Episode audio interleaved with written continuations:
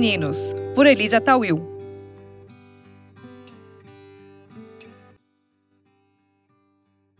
Mestre em Psicologia Positiva, especialista em compaixão e autocompaixão, formada em parentalidade consciente e referência em parentalidade, autora do método que une psicologia, parentalidade e espiritualidade, além de ser especialista em mindfulness e autocompaixão.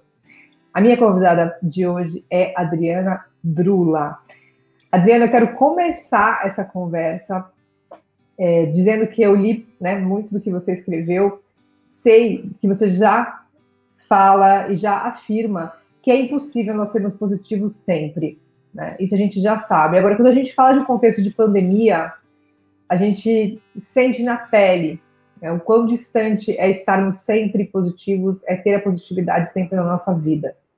O grande desafio de hoje é buscar felicidade e positividade a tamanha desgraça, brutalidade, especialmente quando a gente fala em notícias e desesperança é, de um contexto sociopolítico que a gente vive, econômico, né, no contexto nacional. Como a gente pode começar resgatando a positividade no nosso dia a dia? É, Elisa, eu acho que a gente pode começar entendendo que é, se a gente não se sente positivo o tempo inteiro, ou se a gente não se sente bem, né, eh, durante essa crise ou em algum momento específico, ou mesmo na grande maioria dos dias, isso não significa que tem algo de errado com a gente. Né? Então, acho que quando as pessoas uh, tentam ou buscam a positividade no sentido de tentarem ficar livres do desconforto, é, ou porque acreditam que tem algo de errado com elas, é, como se fosse uma fuga mesmo daquilo que é difícil, uh, acaba que, que a gente cai nesse terreno da positividade tóxica, né? Então, talvez uma positividade é, saudável seja é, a gente sim entrar em contato com o que é difícil, entender que estamos passando né, por um contexto socioeconômico político bastante complicado, que é normal que a gente vá ter dias melhores e piores, e que por isso, já que está difícil, então quais são os recursos que eu posso usar no meu, no meu dia a dia para me ajudar a lidar com a situação que é difícil, não para fugir dela. Agora, as redes sociais, elas ajudam, de certa forma, mas atrapalham, por outro lado, né? Porque a gente vê, é, especialmente em redes como o próprio Instagram, que usa muito de imagem, é uma, uma linha muito tênue entre o que é uma positividade para melhorar esse quadro do, do, dia a dia e o que é realmente uma positividade tóxica que atrapalha né, essa relação no dia a dia. Como é que a gente pode explicar melhor qual que linha tênue é essa? É, eu acho que, a, que, o Instagram ele tem uma coisa de autopromoção muito forte, né? Nós, seres humanos, é, é natural que quando a gente se exponha para o outro ou para o mundo, a gente queira gerar uma boa imagem né, na, na mente daqueles que nos veem, que nos ouvem, enfim. É, isso é normal, é, é, é uma, é uma preocupação humana que é intuitiva, inclusive, né? Não é uma coisa nem que a gente aprende, a gente é assim. É, e aí, claro, que no Instagram, se a gente está ali se expondo para o mundo, a gente vai querer ser bem visto. E na nossa sociedade existe uma crença de que a felicidade é um mérito pessoal, né? De que ela é um troféu, pra, é, praticamente. Então, se eu consigo é, ser feliz, significa que eu estou acertando. Né? Quando, na verdade, a felicidade ela, ela é produto, é claro, da, das nossas escolhas, sim, mas muito mais do que isso. Né? Enfim, então se eu quero ver, ser bem visto pelo outro no Instagram, eu vou postar fotos felizes, eu vou postar é, frases que digam, sei lá, é, good vibes only, né? Quer dizer, eu vou tentar passar isso, é, até porque isso melhora a minha autoimagem, a forma que os outros me veem, as pessoas vão me admirar se eu colocar né, no mundo uma imagem que, que é, na verdade, o que todo mundo quer ser, todo mundo quer ser feliz o tempo inteiro. Né? Uhum. Isso não existe, mas uh, infelizmente a gente se apropria dessas imagens e quer vender né, isso para o outro, que a gente conseguiu chegar nesse lugar para ser admirado e ser bem visto. Agora, também é sabido que emoções positivas fortalecem o sistema autoimune, né? E que melhoram nossa capacidade de enxergar, enxergar os problemas por uma perspectiva mais ampla. E que práticas que a gente pode saber, né, ter e executar que pode melhorar essa rotina de positividade em meio à pandemia, que a gente não recaia sobre esse contexto tóxico, né, e que passa a ser algo natural, algo que estimule a positividade, inclusive o sistema imune, que é algo que a gente precisa estar tão atentas né, e atentos nesse momento.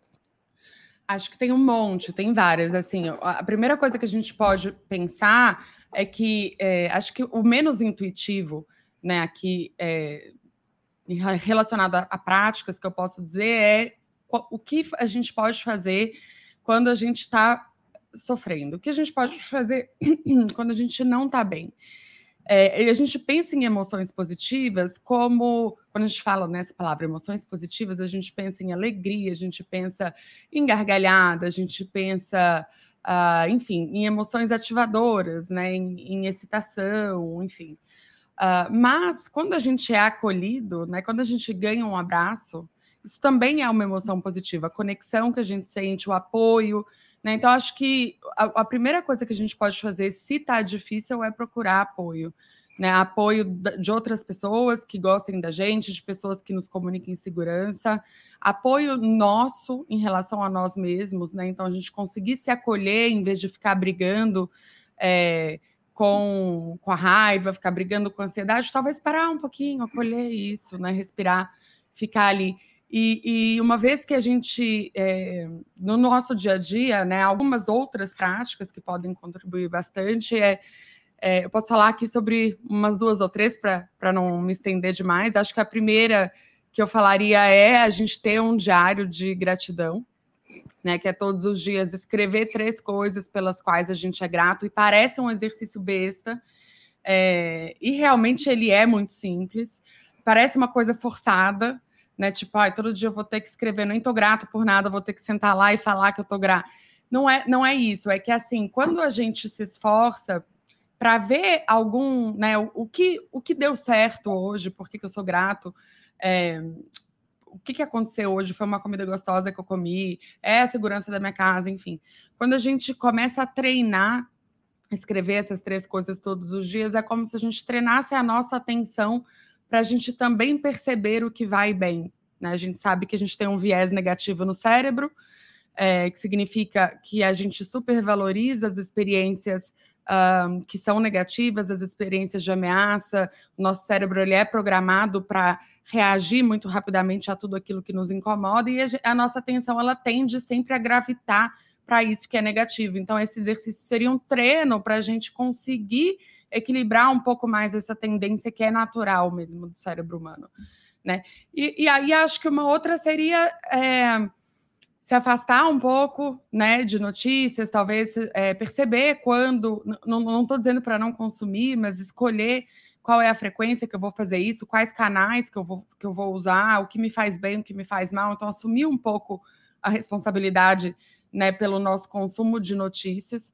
É, e o, o uma terceira coisa que eu, que eu acho que é legal é a gente procurar se divertir, né? E aí não é para fugir, não é, não é assim, ah, eu tô aqui, uh, não quero pensar, não, não, não, quero nem saber sobre isso, então vou ligar e toda hora que vier aquilo eu vou ligar a televisão, não é isso. Mas é porque tá difícil, então talvez eu possa assistir um filme divertido, é, sei lá, alguma coisa que me faça dar risada, ou ficar um pouco mais junto com as pessoas que eu gosto, é, enfim trazer a, o, Martin Seligman, que é o criador da psicologia positiva, por exemplo, ele comprou um cachorrinho na quarentena, que era justamente para aumentar essa, essa coisa dessa sensação de cuidar do outro, de se sentir próximo. É, também com esse intuito de melhorar o sistema imune, porque a gente tem de fato evidência, né? É, sim. Interessante. Eu coloquei aqui o resumo desses três tópicos que você colocou, né? O diário da gratidão, a curadoria e frequência do consumo das notícias e procurar se divertir de alguma forma.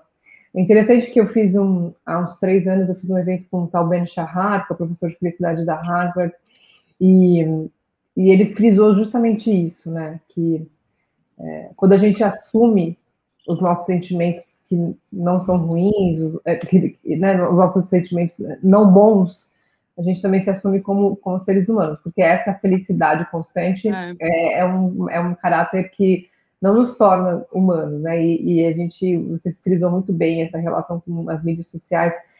elas muitas vezes elas reforçam uma característica que não é do ser humano. Ninguém é feliz todo o tempo, o tempo inteiro.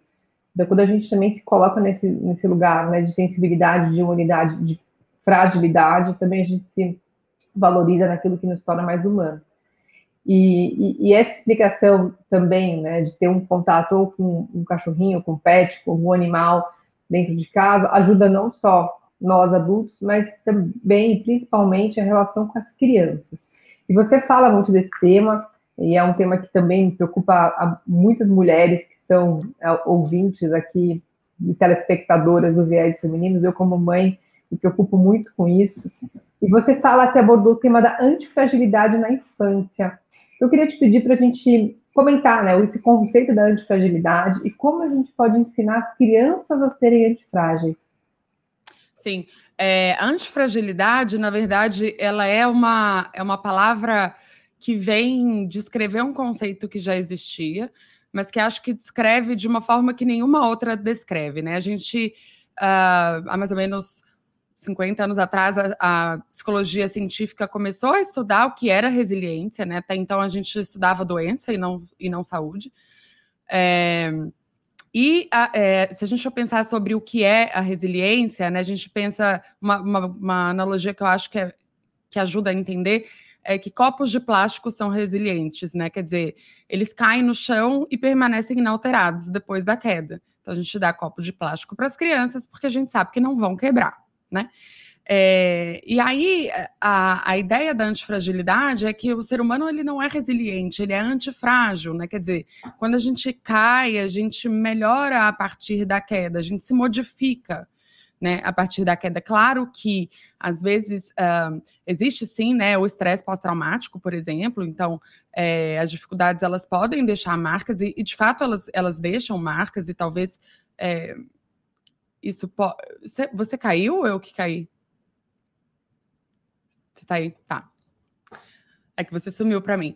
Então, é, existe sim, por exemplo, o estresse pós-traumático, mas as pesquisas mostram que é muito mais comum que os seres humanos cresçam a partir de desafios é, e não fiquem piores por causa dele, o que a gente chama de crescimento pós-traumático, né? Mais ou menos 70% das pessoas, das pesquisas gerais, assim, uma, né, uma revisão de, de literatura com diversas é, populações mostram que mais ou menos isso, uns 70% das pessoas passam por é, situações traumáticas e crescem a partir delas em vez de ficarem piores por isso. Né? Então, a ideia da antifragilidade é essa, e, e é muito necessário a gente falar sobre isso, né? Porque a gente vive num mundo imprevisível, isso a gente sabe. É, cada vez mais a tecnologia está aí para revolucionar o mundo e, e também para deixar o amanhã bastante incerto, né?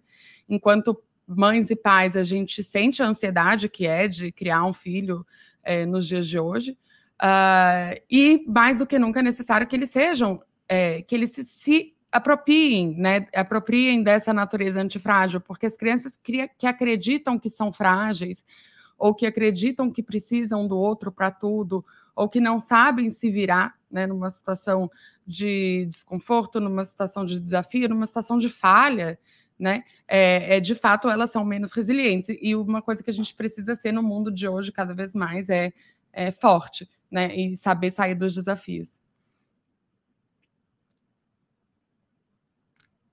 Você tá muda para mim, não estou te escutando. Agora voltou. voltou. Agora, é, não é fácil a gente falar de antifragilidade com, com crianças, né? Ainda mais no momento que a gente vive, que os pais eles viraram uma mistura de professores, pedagogos, tutores, uhum. é uma mistura muito é, muito difícil da gente lidar, né? Ainda mais a gente está numa segunda onda, especialmente aqui em São Paulo, onde eu falo, mas eu sei que muitos estados estão vivenciando esse, essa nova fase de um isolamento social mais restrito, sem as escolas né, abertas, precisando voltar para o ensino, o ensino à distância, as pessoas que não têm tanto acesso ainda com essa dificuldade de conviver com como é que eu dou conta do meu trabalho, como é que eu dou conta da minha saúde mental, como é que eu dou conta do estudo, do ensino remoto, e ainda preciso ensinar tudo isso para a criança, e ainda preciso trabalhar com a minha autocompaixão e positividade durante o dia. O que é uma mistura muito difícil, muito difícil. Aí eu vou trazer até um relato pessoal aqui para compartilhar, porque eu acho que o que eu falo pode é, caber para outras mães também. Mas eu acordo com meu filho pedindo, mamãe, vamos brincar? Eu falo, filho, não dá, mãe tem que trabalhar. Não, mamãe, daqui passa 15 minutos. Mamãe, vamos brincar? Não, filho, não dá. Agora eu preciso, sei lá, preparar o almoço, pensar na casa, você tem aula online. Agora. E ele fica, assim, a cada tempo, micro tempo, porque o espaço de tempo para a criança é muito menor do que o nosso, pedindo, mamãe, vamos brincar. E aí chega a hora que eu poderia até brincar com ele, mas a real é que eu não quero brincar. Eu tô tão cansada, eu tô tão sem vontade, eu tô tão querendo simplesmente me alienar desse momento de alguma forma, que essa princípio de vamos brincar, vamos brincar, ele entra com uma, um peso tão grande na nossa rotina que eu me sinto muito culpada dessa não, não disponibilidade, e apesar de que eu estou ali né, por muito mais tempo em casa do que eu costumava estar. É uma relação muito complexa, é uma relação que, é, por muitas vezes, a gente não consegue equilibrar. E que, como é que você enxerga esse momento e como é que nós, mães, podemos se relacionar melhor com essa cobrança, autocobrança? É, eu acho que é, eu, vou, eu vou começar respondendo como eu acho que a gente consegue, eu poderia conseguir lidar um pouco com essa rotina que, né, que, enfim, a gente tem tantos papéis e, e as crianças demandam, e a gente, né, cobra de nós mesmos, que a gente, a gente acha que é necessário estar ali o tempo inteiro. Então, a gente se cobra também ser o melhor profissional, ser a melhor mãe, ter a casa limpa, estar tranquila, conseguir meditar, fazer um exercício. Quer dizer, a gente se cobra bastante. É, em relação às crianças, e até emendando com esse, esse, conceito de antifragilidade, eu acho que o que ajuda bastante é a gente trazer a criança é, para o nosso problema trazer a criança para a dificuldade, né? Porque antifragilidade nada mais é como que a criança se descobre antifrágil quando ela consegue lidar com os problemas, né? Para eu, eu saber que eu consigo lidar com o problema, eu preciso ter algum problema para resolver, eu preciso ser exposto, né, à realidade e às dificuldades, enfim. E o que acontece muitas vezes é que a gente se sente na obrigação de estar ali com a criança o tempo inteiro. É, de brincar com ela, de estar em todas as aulas online, de ser a melhor professora, para que a criança não sinta os efeitos da quarentena. Gente, quem não sente os efeitos da quarentena?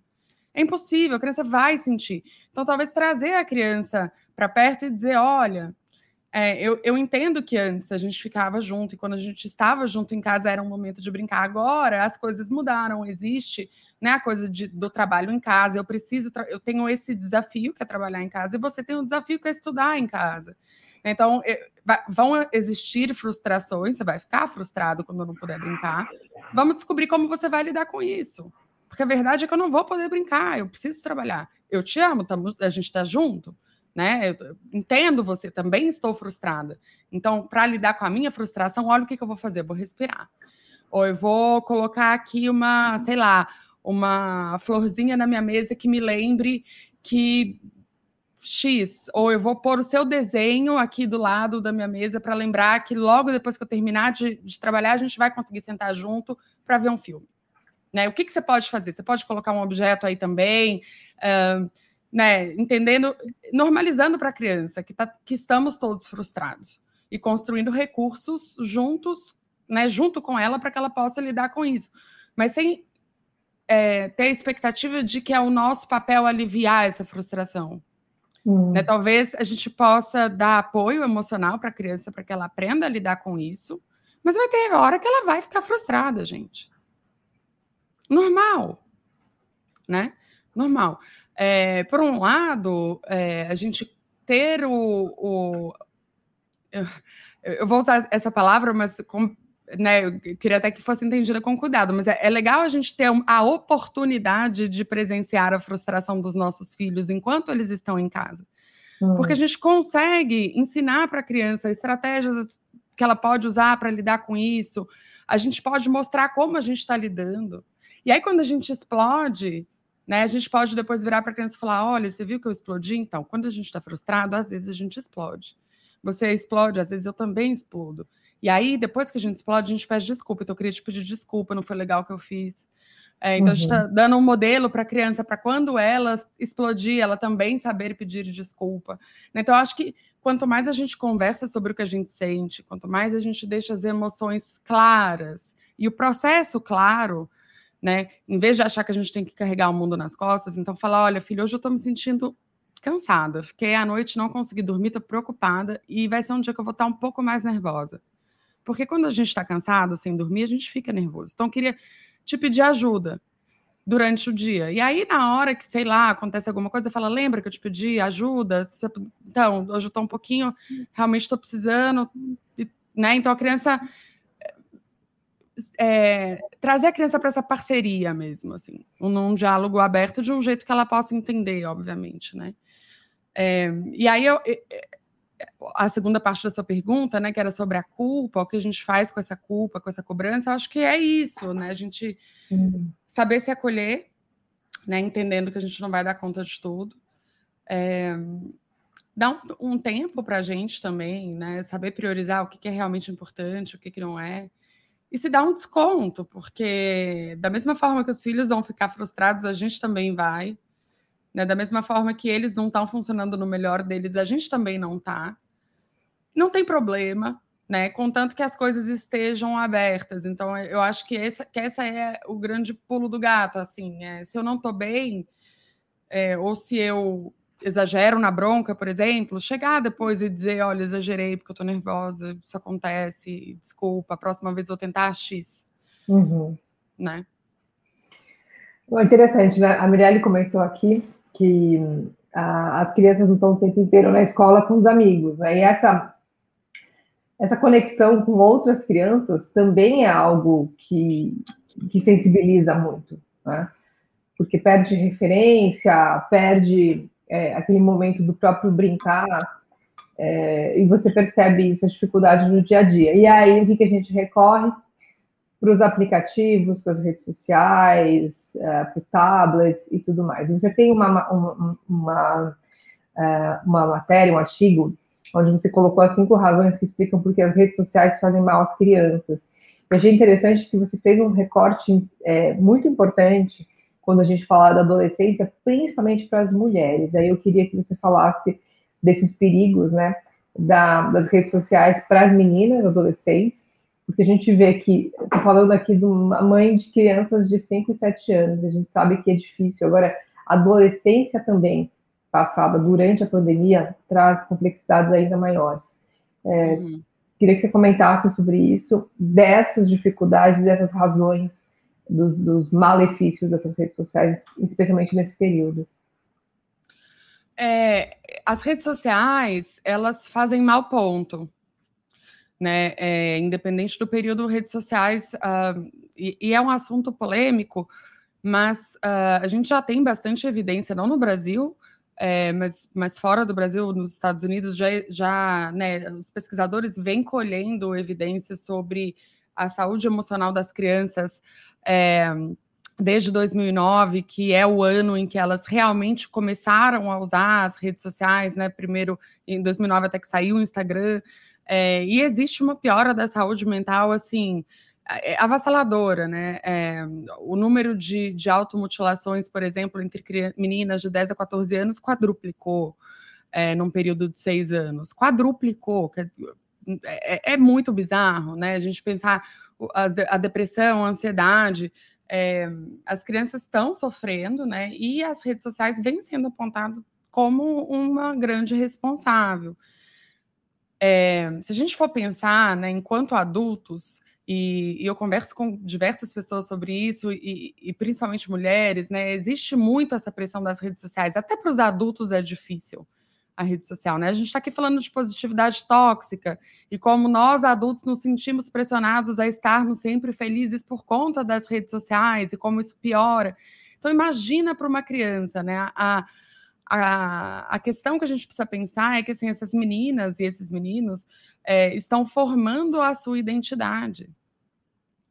Né? Então, eles estão descobrindo quem eles são, descobrindo coisas sobre si. Né? Então, quando eu estou descobrindo coisas sobre mim, eu vou achar coisas boas, eu vou achar coisas ruins. Né? Eu vou me comparar com o outro para eu entender quem eu sou. A gente constrói identidade a partir do outro. Né? A identidade é um processo de construção social mesmo. É, e se é, lá antigamente, né, quando a gente era pequeno, a gente era adolescente, não tinha rede social, a gente se comparava aos nossos amigos de carne e osso. Então, eu, né, a gente se comparava com um amigo que era mais ou menos como a gente. Né? O problema é que quando eu me comparo com os amigos ou os, os influenciadores ou quem quer que seja nas redes sociais, são pessoas que estão. É, quer dizer, eu não estou me comparando com estas pessoas, eu estou me comparando com o que elas mostram para o mundo. É quase como se eu estivesse comparando é, o meu armário né, que tem um monte de roupas que eu venho construindo ao, ao, longo de sei lá quantos anos, 10 anos, que tem roupas boas, ruins, que servem, que não servem, que eu coloco já não serve mais porque meu corpo mudou, outras, né, ficam boas, enfim. É, aquele armário que tem de tudo, com a vitrine das lojas no shopping.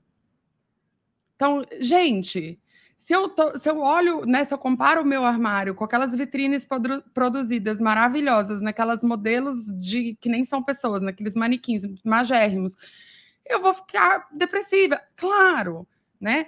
É, então, é, é, mais ou menos isso, assim, que, que os adolescentes encontram. E, e nesse processo de construção de identidade é muito delicado, porque não só eu passo a me sentir pior em relação a mim mesmo, né? É, como eu passo a incorporar comportamentos que os outros uh, aplaudam. Então, por exemplo, se eu coloco, se eu tiro uma foto é, normal aqui, coloco lá, eu tenho 20 likes. Uh, bom, agora eu vou ficar três horas me maquiando, me colocando não sei o quê, colocando a luz, e aí eu vou tirar a foto, mil likes. Qual é a próxima foto que eu vou querer postar? Vou gastar de novo quatro, cinco horas tirando a mesma foto, mais mil likes. Vou postar uma coisa muito feliz, um monte de likes. Vou postar uma coisa normal, as pessoas ficam mudas. Então, quer dizer, eu passo a reforçar comportamentos que são pouco saudáveis porque não condizem com quem eu sou, né? Então a gente começa a construir uma imagem que não condiz com quem nós somos. Os adolescentes fazem isso. E aí quando eles se olham no espelho, fica mais difícil gostar do que eles veem, porque a imagem que eu ponho no mundo, que o mundo gosta, não é realmente quem eu sou. Eu preciso três horas de maquiagem, a luz perfeita para eu chegar nesse lugar, né? É, então é bastante é bastante desafiador porque claro né nesse momento de pandemia é, as crianças têm um acesso muito maior até para estudar né a, a, tecnologia. Mas uh, eu acho que, que é necessário e bastante importante controlar né qual é o conteúdo quais são as plataformas é, e aí as pessoas perguntam né qual é a idade de ir para as redes sociais? É, não existe um consenso né, com relação a isso, mas um, um pesquisador que tem olhado bastante para isso, que foi meu professor de mestrado, ele chama Jonathan Haidt. É, ele é uma pessoa que tem analisado esses dados de depressão, de ansiedade ao longo do tempo, o que é que produz né, essa, essa piora na saúde mental por conta das redes sociais, e ele diz, recomenda, e tem inclusive uma ONG né, nos Estados Unidos que tenta juntar escolas e comunidades de pais para que não deixem os seus filhos usarem antes dos 16 anos. É, por conta da, desse processo de construção de identidade, enfim. Né? É, a minha filha, que tem sete, é, começou a falar de TikTok recentemente, porque amiguinha, isso, amiguinha, aquilo. E aí eu fui olhar o TikTok fui fazer a minha conta. Aí a, o TikTok, por exemplo, né, exige que você seja maior de 18 anos. Ou seja, para você fazer a conta por alguém menor de 18 anos, você tem que mentir a idade. Já começa por aí né, o indício de que não é o lugar para se estar nesse momento. Então, tem alguns filtros que realmente a gente precisa começar a, a adotar e aplicar. É difícil, porque é evidente que isso entretém, né, que ajuda, ajuda a entreter, ajuda a passar o tempo, mas é, é realmente algo que a gente precisa é, filtrar, ponderar e não, não, deixar isso aberto na, dessa forma. A gente já falou bastante sobre isso no Viés Femininos também. Né? É, é sabe por que eu acho que a questão, Elisa, é que é assim. É, o comportamento humano, né, é, ou ele é reforçado porque traz uma coisa muito positiva, ou quando traz algo positivo a gente quer fazer aquilo de novo.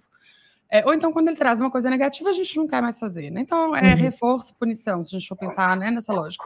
Então, quando a criança pega uma, um, um eletrônico e, e, e, some por três, quatro horas da nossa, né, do nossa vida, porque a gente quer às vezes que eles sumam mesmo. É um é. reforço muito positivo e muito imediato. A criança pegou, sumiu. A criança pegou e a gente tem um sossego. É, e refor os reforços positivos, eles são muito mais potentes quando eles são imediatos. Né? Ao passo que o custo disso é, por exemplo, o custo do, né, da, de eventual, eventualmente a menina crescer preocupada demais com a opinião do outro. Porque a gente fala, não, ela tá com autoestima super boa. Ela põe, faz o vídeo né, dançando lindo e posta, ela não tem vergonha nenhuma. Isso é um sinal de boa autoestima. Na verdade, é uma criança que está fazendo para receber o aplauso. Hum. Né? Então a gente está condicionando essa criança até a aprovação do outro sempre. Isso não é uma boa autoestima, isso é uma autoestima condicionada ao aplauso do outro. Uma boa autoestima é uma autoestima saudável, onde eu estou bem com quem eu sou. Né? Só que o custo disso, e a gente estava falando dessa coisa do reforço e custo, ele vem lá na frente. Ao passo que o reforço, que é a criança se engajar naquilo, é muito rápido. Então a gente precisa é, realmente trazer isso né, em discussões de pais, e até por isso que é, o, né, o, Jonathan, ele sempre fala assim, gente, é, toda vez que eu vou conversar com os pais, eles falam, olha, eu tento deixar a criança fora das redes sociais, mas assim, tá todo mundo nas redes sociais. E aí ele vem me dizer que ele é o único, a única que não tem. E aí eu passo a ter um problema que essa criança se sente excluída do mundo. Uhum.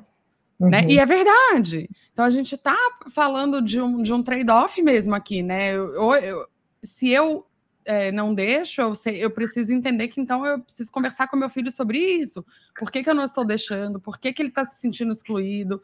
Né? Preciso tratar essa outra parte. Então é importante a gente se juntar enquanto pais, assim, até a ideia da Song eu achei muito legal, né? Juntar pais em escolas. Então, olha, gente, né, os pais dessa escola estão fazendo um esforço para que os, os filhos, então os amigos dos seus filhos também, não usem as redes sociais. Agora, como é que a gente traz esse debate dentro desse cenário né, de isolamento social e que a, a tela é o contato, né? A tela é referência. A tela é onde eu vejo meu amigo, a tela é onde eu vejo meu professor, a tela é onde eu recebo, né? A, a minha, minha, filha faz a educação física pela tela, ela tá lá fazendo até a única interação que ela tem com esse universo externo é a tela. E você tem que criar uma certa barreira para entender que a tela, ao mesmo passo que ela te conecta, ela também tem esses limites. É, e, e, na hora do lazer, a gente está ali precisando da tela para também conseguir, nós, uhum. né, que estamos trabalhando também de casa, se virando da forma como dá, usar a tela como um suporte. É um, é um, é um momento onde essa, essa, esse uso né, da, da tela ele fica numa dualidade, num conflito é, como que do âmbito da, da psicologia positiva e da gente procurar não criar uma toxicidade também dessa relação, como que a gente pode se orientar e orientar também quem nos escuta, quem nos assiste, a lidar melhor com essa relação? A tela, ela não é necessariamente ruim. Claro que o uso excessivo de tela, né, é, provoca vários prejuízos, por exemplo, é, até a nossa visão, né? A gente fica o uhum. tempo inteiro olhando para a tela, a gente fica cansado, a criança também. Mas ela não é necessariamente ruim num ponto de vista de desenvolvimento psicológico numa situação em que estamos enclausurados. Né? Pelo contrário, ela, como você falou, ela permite que a sua filha faça educação física. É. Né? A minha filha, por exemplo, adora desenhar, ela assiste muitos tutoriais de desenho. Uhum. E ela fica, quer dizer, é uma, é uma atividade que ela está de fato fazendo, né? Como sua filha também está fazendo educação física, com o apoio da tela. É, tem alguma coisa de errado com isso? Não, absolutamente, não tem nada de errado. Acho que o problema maior da tela é quando ela passa, é, quando os nossos filhos estão interagindo em aplicativos como as redes sociais, que no final das contas nada mais é do que eles se colocando em vitrines para os outros né? Eu posso, sei lá, ter um Zoom com as minhas amigas. Uh, quer dizer, eu estou interagindo, estou me conectando online, sem, né, enfim, sem aquele malefício da rede social, que é essa ideia de estar se expondo, é, como numa vitrine mesmo. É, então, eu acho que é um pouco sobre a gente tentar é, definir junto com as crianças quais são esses aplicativos. Né? E se seu filho usa rede social, já usa rede social, não, não é possível tirar, ou não é esse o momento da família, de repente reduzir bastante esse uso, fazer esse combinado com a criança. Hoje tem muitos aplicativos, até o próprio iPhone, é, tablet, que a gente consegue é, controlar esse uso por aplicativo, quanto que pode entrar em cada coisa, né? Uma, enfim, é, é, é uma coisa que leva, sei lá, uma hora do nosso tempo, mas que depois o próprio device vai fazer esse controle. Então, conversar com a criança sobre isso antes, obviamente, e instalar alguma coisa nesse sentido, que ajude a criança também, né, a monitorar. É, acho que acho que é um pouco por esse por esse caminho, assim, sabe? Claro, procurar fazer atividades offline, procurar desenhar, massinha, tudo isso é importante, mas tem hora que a criança não vai, né? Então, a gente conseguir pelo menos ajudar a escolher o conteúdo, acho, acho bem importante. Agora, a gente já conversou aqui em, em outros episódios sobre esse debate, né, de escolas abertas ou não em meio à pandemia. Queria ouvir a sua opinião, a sua visão, o quanto é importante nós priorizarmos as escolas abertas nesse momento uh, e o quanto é, é, é, importante a gente olhar para a complexidade que a gente vive da pandemia, como é que, qual que é a sua visão da Adriana em relação a esse movimento de escolas abertas, ou a gente priorizar é, hoje né, o isolamento social? Olha, essa pergunta é aquela de um milhão de dólares, é muito difícil, né? É, eu teria muita dificuldade se eu tivesse na pele dos, dos tomadores de decisão, porque eu vejo vantagens e desvantagens nas duas posições, né? Claro que quando a gente pode estar em casa, numa casa confortável, onde os filhos estão emocionalmente saudáveis, é, né, onde eles têm o que comer, onde eles têm é, uma tela para fazer aula online, porque a gente sabe que essa não é a realidade de grande parte do nosso país, é, né, tanto com relação a ter uma tela em casa, quanto em relação à própria alimentação saudável, até o isolamento, né? Tem, tem pessoas que não conseguem fazer isolamento onde elas moram, né? Então, eu acho que tudo isso precisa ser pensado. Eu acho muito delicado. É, enquanto é, mãe, eu fico bastante confortável com os meus filhos em casa. É, acho difícil para mim dar uma, uma, sobrecarregada, sim, mas talvez seja importante que a gente faça isso por algum período de tempo, mesmo que seja curto, para tentar, é, né, é, não sei, tentar diminuir um pouco aí a curva, né, e o número de casos, ao passo que já fizemos isso antes, né, Elisa? É. E estamos aqui de novo. Então, também tem, tem, tem essa discussão, né? Eu estava falando outro dia com, com algumas pessoas, gente, a gente já foi por esse caminho, a gente já teve lockdown. Uhum. Então a gente precisa. Ok, é necessário outro, outro lockdown? Tudo bem, a gente vai ter custo para as crianças, a gente tem custo para as famílias, mas como a gente pode fazer com que esse lockdown, se é que então é agora ele é necessário, que ele seja efetivo e diferente dos demais? Né? Porque tem um feriado e as praias estão cheias, tem um feriado e as pessoas estão se encontrando. É, a gente tem essa, essa cultura do brasileiro de dar um jeitinho que a regra serve para o outro, mas não serve para mim. Né? Então, acho que se a gente precisa repensar um pouco mais é, essas atitudes que todos temos. A gente vê influenciadores falando do lockdown, quando você olha, eles mesmo não estão se isolando, né? É. A gente já teve isso há, há um ano acontecendo a mesma coisa, né? Influenciadores falando de pandemia e fazendo festa clandestina. Exato. Então, Exato. Aí é complicado, porque a gente pensa, né? As crianças estão pagando um pato, estão ficando fora da escola, a saúde emocional das crianças sofre, claro, a, né, a, o aprendizado das crianças sofre, as crianças precisam para a saúde né, delas saírem de casa. Então, que se precisar ter um lockdown, que seja por o mínimo de tempo possível. Mas daí, se elas estão em casa e ninguém mais está, também é, é, complicado. Então, o que, que a gente faz? É muito, muito, muito complexo. Acho que precisaria acontecer uma fiscalização do lockdown mesmo. É, é, e para finalizar, eu quero dar as boas-vindas aqui à Letícia, que entrou aqui atrasada, mas já perguntando se o assunto é sobre positividade tóxica. Sim, nós falamos já bastante sobre positividade tóxica, e ela fez um comentário aqui pelo LinkedIn. E eu, outro dia eu vi um, um, post, não vou me lembrar agora quem fez, mas no feed do LinkedIn, que é a maior rede corporativa do mundo, Mas alguma coisa que era do tipo, o LinkedIn está muito, entre aspas, aqui, alienado, né? Como se os posts estivessem ali muito, muito alheios à realidade. O quanto a alienação, de certa forma, ela é positiva, né? Para manter, assim, uma positividade nesse momento, o quanto ela é nociva. Como é que a gente pode... Você já falou aqui sobre essa curadoria né, de conteúdo, uhum. de notícias, mas entre curadoria de notícias e alienação também tem uma diferença grande. O quanto que a gente tem que é, se preparar né, no nosso dia a dia para não cair nesse universo de alienação daquilo que acontece. É, realmente é uma linha tênue, né? Eu acho que a, se a gente for pensar, né, é, quando a gente fala de alienação, a gente está falando de uma, uma, realidade, viver uma realidade que é completamente paralela e artificial.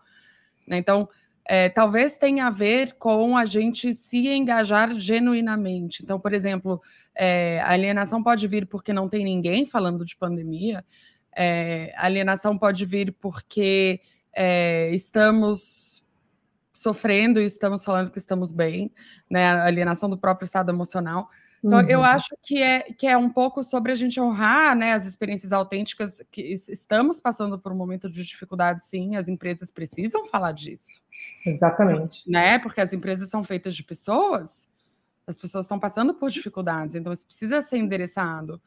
É, até para que esse, essa pessoa, né, esse colaborador, encontre uma identidade dentro daquela empresa, encontre um apoio né, dentro da empresa, se sinta parte, né, pertencente, se sinta adequado. É, enfim, então é, é, necessário a gente falar sobre isso, né? É, mas aí o, o, eu acho que o limite, né? Talvez tenha um limite entre a gente falar sobre isso e falar só sobre isso. Uhum. Né? Então, nada que é extremo, nunca falar sobre isso e falar só sobre é. isso, tem, tem algo que não está né, muito equilibrado aí. Então, talvez a gente seja mais sobre a gente encontrar o caminho do meio. Ok, falamos sobre isso, mas o que mais tem além disso? Ou qual é uma outra forma de olhar isso? É, acho que tem total razão, porque também tem, tem muita gente hoje que só fala da desgraça, né? Só fala do, do de toda a negatividade, é, que já está pesado para todo mundo, né? Então, quando a gente fala também de positividade, é, é preciso ponderar, preciso encontrar um, um caminho do meio. Exato. E, e, outra, né? Às vezes eh, a gente vê pessoas falando sobre positividade tóxica, levando isso também para o extremo. Né? Então, assim, eu, eu, vi também um post há, há algum tempo atrás é, de uma pessoa dizendo é, que estava chocada que as outras pessoas estavam postando coisas legais que a gente poderia fazer dentro de casa. Era no início da quarentena. Então, pessoas estavam postando yoga dentro de casa, outras pessoas estavam falando sobre filmes, e, e, e, a, e, a, e, e o post dessa pessoa dizia: gente, vamos acordar porque porque a gente está sentindo de verdade. Isso é alienação. E eu discordo, porque não é. Né? Se a gente está passando por um momento difícil, a gente pode reconhecer isso, a gente pode chorar quando a gente precisa chorar, pedir ajuda quando a gente precisa pedir ajuda, mas também entender quais são os recursos que a gente tem para lidar melhor, né? É, e aí aqui com, com esse comentário de adorando, estava realmente um papo muito bom. Eu quero te agradecer por essa conversa. A gente já, já, já chegou ao fim dessa edição, esse episódio 137 do Viedes Femininos. Para quem assiste essa gravação, eu quero dizer que em breve nós estaremos com esse episódio disponível via podcast nos canais de Viés Femininos, Spotify ou qualquer outro aplicativo que reproduza podcast, da sua preferência, e também pelo meu site elisataio.com.br. Adriana, suas redes sociais, eu quero que você deixe seus contatos para que todo mundo que escutou essa conversa possa se conectar também com você. Super obrigada, Elisa, pelo convite. Foi um prazer estar aqui. Obrigada a todo mundo aí que participou aqui com a gente. É, vocês podem me encontrar no Instagram, é @adrianadrula com dois L's. E lá tem todos os meus contatos. Foi um prazer estar aqui com vocês. Ótimo, já está aqui na tela e para você que depois escutar a gente vai receber esses links no comentário da, do episódio. Muito obrigada e até o próximo viés, pessoal. Tchau, Elisa. Obrigada. Obrigada por estar aqui. Eu sou Elisa Tawil e essa foi mais uma edição de Vieses Femininos. Cada edição traz uma inspiração e uma mensagem de vida. Espero que esta tenha te inspirado. Acesse elisatawil.com.br e conheça mais sobre esse projeto. Até o próximo Vieses.